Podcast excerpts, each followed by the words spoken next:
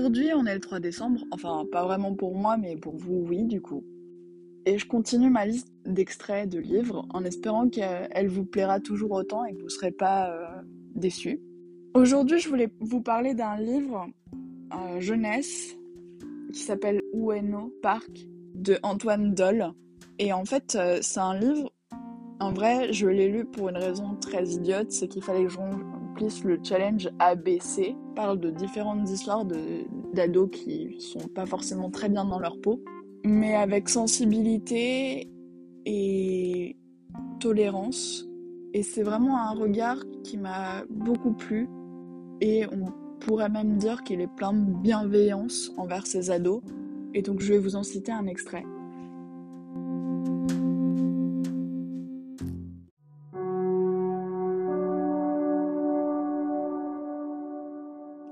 Quand je descends et remonte à Keshitadori, des journées entières, Personne ne me juge.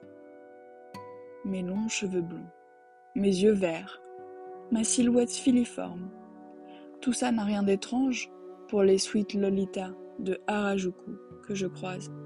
Elles savent que, comme elles, je suis sortie d'un rêve, mon rêve. Et ce que je partage à travers ma tenue, mon apparence, mon maquillage, est ce qui me rend heureux. Je suis libre plus libre que beaucoup ne l'ont jamais été.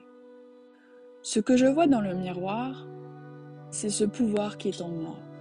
Déformer les lignes, courber les barrières, exister, être unique, dans ce décor qui nous voudrait tous identiques. C'est de cela que je m'extirpe, et ce n'est pas facile. Car je sais qu'au bout de la rue, qui m'a vu naître et qui me célèbre, on me jugera de vrai. On voudra que je chute. On rigolera de moi. Alors je n'oublie pas la première leçon que m'a apprise Atsuo, cette dernière touche indispensable à mon maquillage. Cette phrase que je murmure face au miroir au bord de mes lèvres, elle tamponne chaque aspect de moi, chaque relief. J'ai le droit d'être qui je veux, et les insultes ne me font rien. Je me répète cette phrase encore et encore, c'est mon bouclier.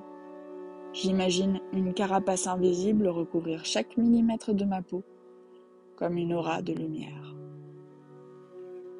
Et voilà pour cet extrait, j'espère qu'il vous aura plu et pris à la gorge comme ce fut le cas quand j'ai lu ce livre. Bonne journée